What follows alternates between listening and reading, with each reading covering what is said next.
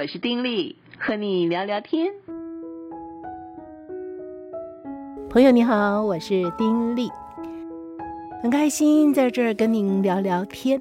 哎，其实今天对我来讲是一个很特别的日子，这个特别是在情绪上面很特别，因为一早呢，我就接到一个岳阳的电话，有一个我们我们呢，其实我们是指我们家庭哈，很亲密的一个长辈正在弥留中。那我就叫他刘叔了。那刘妈打电话来，就告诉我说这个状况，然后要我们跟刘叔说说话，跟他告别。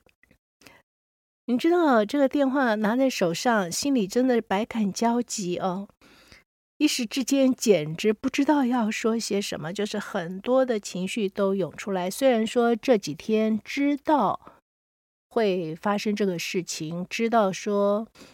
刘叔在世的时间到了，但是猛然接到这个电话的时候，还是觉得猝不及防哈。所以就说面对死亡这件事情啊，是永远都准备不完的。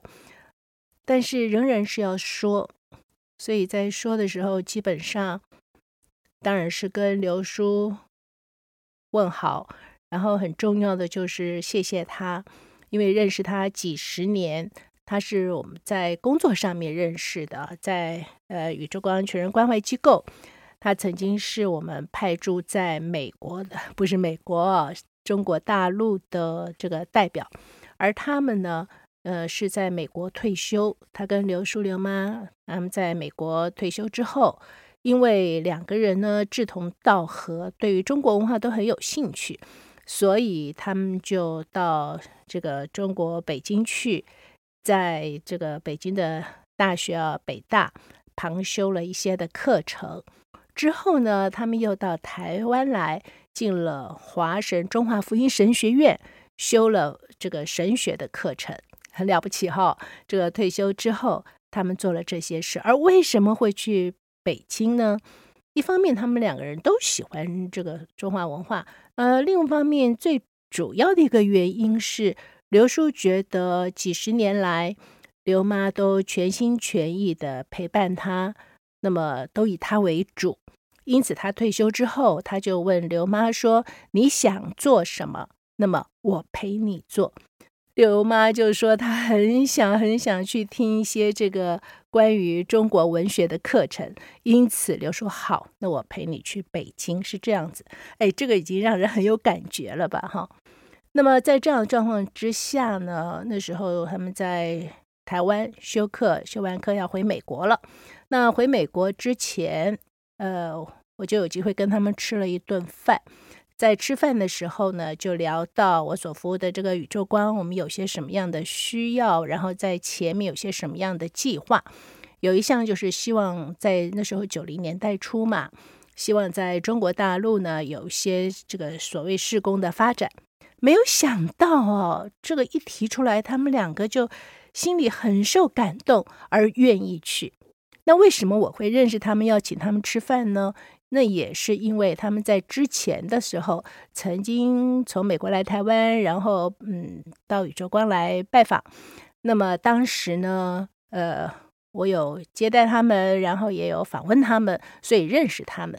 因为这样。所以在他们回美国之前，就想说：“哎呀，要见个面，见一下心。”没想到就促成了日后他们二十多年在北京。那么在北京的这些时日当中，他们其实很不容易哦。刚去的时候，那时候中国还不像现在这个样子。我记得在九零年代初，我们特别去中国大陆去探望他们。他们那时候就是住在。最简陋的，嗯，旅馆，所谓友谊宾馆吧，就住在那里。两个人就是那么一个小房间，但即使是那个小房间呢，刘妈也把那个房间收拾的雅致，把这个白床单啊当成了窗帘哈、哦，弄成了窗帘。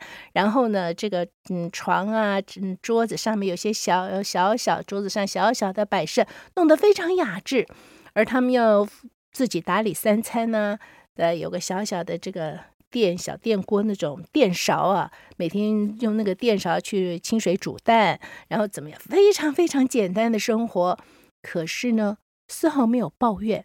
他们是从美国去的耶，在美国有非常漂亮的房子，很漂亮的院子，是这样子去的。可是呢，因为他们心里面知道去那里要做什么。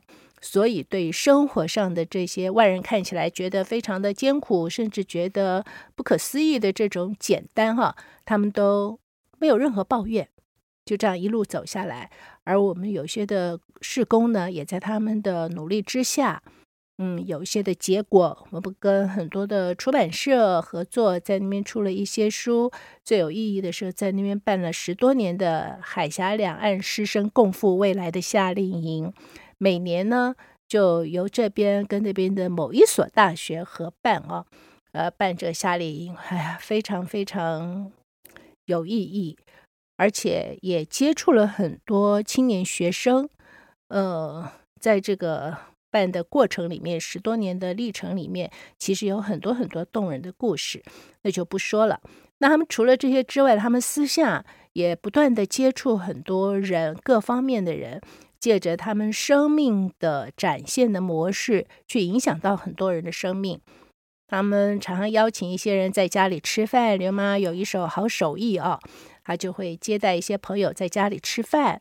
在吃饭的过程里面呢，就彼此可以聊聊天，对方有什么样的生活上的疑难，哎呀，感情问题啦，工作问题啦，人生问题啦，等等啊，就是。嗯，没有什么拘束的交谈，而在交谈之中呢，无形当中影响了很多人的生命。对我来说，他们也影响我很大。这个影响一方面是看到他们生活的或者说生命的一种典范啊，看到他们怎么活。啊，即便是呃，在一般人眼中所谓的退休，退休干嘛呀？退休之后就是要享清福啊，在那么漂亮的地方住着啊，呃，然后呢，这个生活无余啊，儿女都很孝顺啊，所以就是可以安享清福啊，然后没事就到处去旅游啊，去看看啊，呃，也有一些的朋友啊，互相往来，哎，这些都是呃，让人觉得挺羡慕。然后，觉得好像哎很好的一种安排，但他们不啊，他们就是期望自己在有生之年可以有所贡献的时候，他们就希望能够贡献出自己的能力，能够影响到别人，带给别人正面的影响。所以在中国大陆一待就待到呃刘叔那时候离开的时候已经要九十岁了吧哈，然后之后才回到美国哈。那么，除了这个生活上的典范啊这方面之外，还有就是他们两个人的感情，我真的难以想象会有像他们那样坚固的一种的爱情，几十年没有停止，而且越来越坚定。所有跟他们在一起的人都可以感受到他们之间那种呃坚定不移，而且是让你觉得非常有感的那种感情哦。刘叔是所谓的外省人，在当时那个动荡的年代里面，他们的家庭也很大，然后这个整个是动荡不安，是缺乏爱的一个家庭。那刘妈本身是所谓的本省人，但是也是一样的，也是在家庭当中呢，觉得是缺乏爱，因此他们两个人都有一个共同的一个目标，就是如果将来有一天遇到一个对的人。要结婚，他们就一定要营造一个充满爱的家。因此，他们的家是真的在这样子的一种爱的渴求跟爱的实践当中建立，也真的非常的好。一直到刘叔到五十多岁啊，就中年之后，他们有机会接触到基督信仰，信主啊，所谓的信主，成为基督徒。那据刘叔每一次说呢，就是说。他跟刘妈之前其实就很好，但是真的成为基督徒，然后领受到上帝的爱的时候，他说他真正的明白什么叫做天人合一，因此他们两个人就是好上加好，他是这么说的哦。那么我也看到他们的那种相处，刘叔对刘妈的那种敬重啊，嗯，那种顾惜，刘妈对刘叔那种无微不至的体贴照顾，等等等等。我记得有一次去北京他们家，一大早起来呢，就看到这个刘妈他们房间里面那个床的角落上落了一摞的衣服，哇，原来是刘妈每天会为刘叔。排好，按照次序排好刘叔要穿的衣服，从内到外。哇，我看到简直是昏倒，赶快跟刘妈说：“刘妈，你赶快把门关起来，千万不要让我先生看到，会有压力。”开玩笑啦。但是刘妈对刘叔照顾真的就是这样无微不至啊，不只是穿吃，但是呢。刘叔可不是说啊，就坐在那里翘着腿做老爷子啊，不是啊。刘叔对刘妈也是非常的体贴，人前人后啊，呃，不断的常常跟刘妈表达感激之情，而且两个人真是相知相惜。呃，前几年刘妈他们还出了一本书，刘妈就把他们这整个的爱情故事啊，整个写出来，非常的动人。好，除了这个之外呢？我、嗯、我受教于他，被他影响的还是，呃，他会针对我的某些的问题，哈、哦，我这个状况，他会提醒我。譬如说，嗯，那年我们去中国大陆的时候，同行有位同事有一些的作为呢，那时候我还年轻嘛，嗯，所以啊，我就呃觉得不满意，哈、有意见。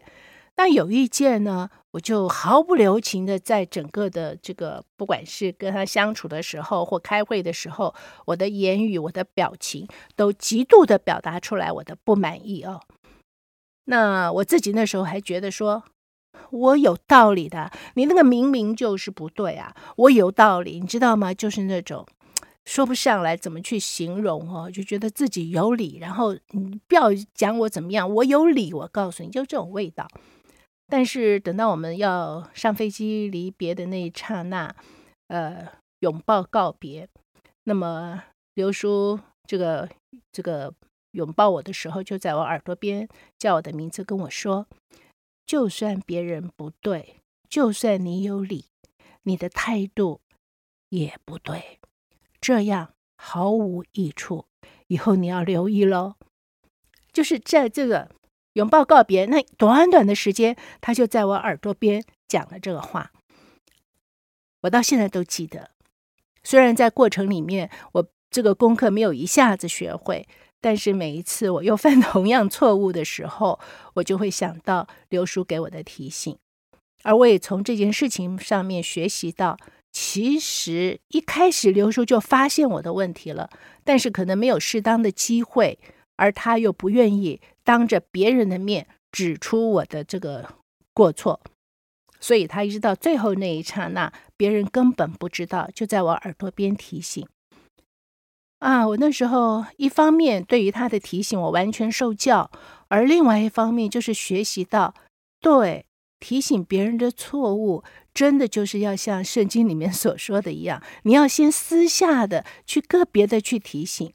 那有时候呢，就会觉得说，哎，你怎么这样做啊？你也不去顾及别人怎么想啊？当着别人说，哎，某某，你这样不对吧？你怎么样怎么样，让人很难堪，是不是？很不给人留面子。那即便你讲的有道理，但是因为别人觉得难堪没面子，所以你的有理都变成没理了。刘叔是个长辈，他即便当众指责我，我也没有任何的话可说，但是。他却没有那样做，啊，保留了我的面子哦，然后也不会让我难堪，这个是我受到极大的影响，也是这个在他身上众多学习的一个部分。那当然，他自己个人很多的这种品格或他的这种毅力等等，呃，非常的多的细节哈，都是值得。我真的敬佩而学习。譬如他五十多岁的时候，那时候血糖高，那一般到一个年龄，常常都会有这些问题嘛，就三高的问题怎么办呢？通常我们可能就会吃药，或者有人就告诉我们说，哎，要运动啊，要注意你的生活啊，那自然也会有些改善。我们都知道这个道理哦，可是有多少人真正的有那个毅力，就持续的运动。常常我们知道做不到的，心里知道，但是做不到，然后就常常悔恨：哎呀，我怎么这样啊？我就是做不到。但他不是哦，他知道之后呢，有人说做那个八段锦，呃，对血糖啊，对身体会有好处。他从那时候开始去学，学了之后，他每天做，从来不停止，而且他真的受惠。他的血糖后来就一直维持得很好，一直到他九十多岁的时候，才稍微有点控制不住，才需要吃药啊，这样子。那我就觉得实在太佩服了啊！不管刮风下雨，不管他人在哪里，他每天一定有早上起来就打那个八段锦，而且他只要有机会。他就教人八段锦，因为他自己得了好处，所以他就觉得这个好处不能是他自己独享啊，他要跟别人分享，哇，就到处传授。我已经不知道被他教过几次，可是非常的汗颜，到现在我还是不会，因为我没有用心打。他又教我怎么打，告诉我各种的口诀，教我怎么记。哎，当着面的时候我都是好好好。可是背地里呢，我打个一两天就怠惰了，就是自己的问题。但是刘叔却是坚持不辍，不只是打八八段锦啊，很多的事情他都是这样，而且对人非常的认真，什么事情都非常的认真。即便他觉得好的东西，他就觉得需要跟人家分享，不能够自己藏私。那么信仰在他身上发生了很大的作用，他也在这个信仰当中，呃，食髓知味啊，深深的领受到跟神连接无比的好那种好处，那种甜头，所以他有机会啊，就跟人家说。有些时候呢，我都会觉得，哎呦，刘叔不要再说了，有点呃，他不玩。他只要有机会，他就说，而且一定就是仔仔细细的说，绝对不是说蜻蜓点水，啊，稍微点一下就好了。不，他一定要讲得清清楚楚、明明白白。我做不到，可是我衷心的佩服他。那么一直到呃这两年他身体比较不好，他不好的时候呢，他还是坚持他的生活的一种的规律，他仍然。不时的表达对刘妈的谢意，尤其这段时间，他就常常跟刘妈说：“谢谢你这几十年来陪着我。如果我有嗯让你不开心的地方，我跟你说对不起啊。”然后就告诉刘妈，这几十年他在世的这些年岁当中，他是觉得很满足了，他很感恩。他这段日子就常常的跟刘妈讲这些话，容易吗？其实不容易。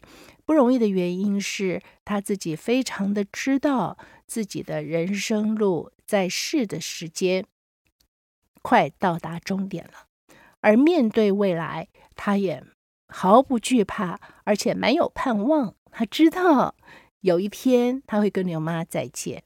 就好像，呃，我要跟刘叔在电话里面讲的时候，我一方面感谢他，一方面就跟他说，呃，他先去主耶稣的怀抱中，好的无比。我就跟他说，这几年你常常不舒服，可之后你就完全卸下了这些的苦痛，好的无比，跟主在一起。开玩笑跟他说。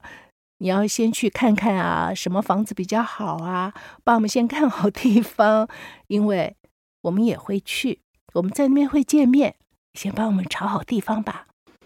当然跟他说再见，可是说的时候，其实，嗯，还是忍不住哦，会觉得就是会流泪。我就跟刘叔说，真的舍不得，但是还是要跟你说再见，真的再一次谢谢他，大概是类似这样子。但是在这整个过程里面，早上发生这个事情，一天的心情都是有点说不上来的感觉，因为毕竟说了这个再见，那么就是有一天我们会再见了。在这个世间，我再去飞去美国，我就真的在我这个有限的人世之间，我就看不到它。当然，这种短暂的人生的生命跟长久的永恒比起来，这算不得什么。可是人就是人嘛，对不对？这种短暂的离别，有时候我们也觉得有些的伤感哈。那基本上就是在这样的一个情绪里面。那当然，对于他的家人来讲，就更为难受。那么这段时间以来，他们的家人都有所准备，所以所有的事情其实都准备好了。但是这个时候来的时候，真的还是会伤感，会舍不得，会不舍等等。刘妈就 告诉我说：“真的很不容易，真的很不容易。”我就跟刘妈说：“对，真的很不容易。”我也跟她分享一句话，我说：“我今天才看到那个华理克牧师曾经讲过的一句话，他说。”面对这个苦痛的时候呢，我们不是 go over，我们是 go through。意思是说，我们并不是去越过那些的苦痛，而是我们啊是去通过哦，不是那样子跳跃过去，而是我们是去通过这个苦痛，走过通过这个苦痛。那我觉得我的体会是，是我们不是要去忽视啊，好像他嗯不在这个痛苦，这个痛苦不在，我我不痛苦没有问题，反正有一天我们会再见，所以我不痛苦。不是，我们不是去蔑视、忽视这样的痛苦，而我们是在与神同行，在神的同在保守之下呢，我们。共同，他带着我们，陪着我们，共同去经历、通过这个苦痛，而我们会通得过的。我跟刘妈分享了这句话，其实也是告诉我自己，心情难免激荡，但是我知道会通过。我不知道你是不是也有类似的经历哈？要跟自己的亲朋好友说这样子的再见，不容易吧？以前我很喜欢一支歌，呃，人生如蜜哦，那里面有句歌词，就是说为了重逢，强忍别离。我很喜欢这句话，是在人世之间，我们终须道别离。可是呢，那是为了重逢，有一天会在天家再见。即便现在听这段聊天的你。不是基督徒，对于我说的这个部分，你也不太了解，甚至不认同。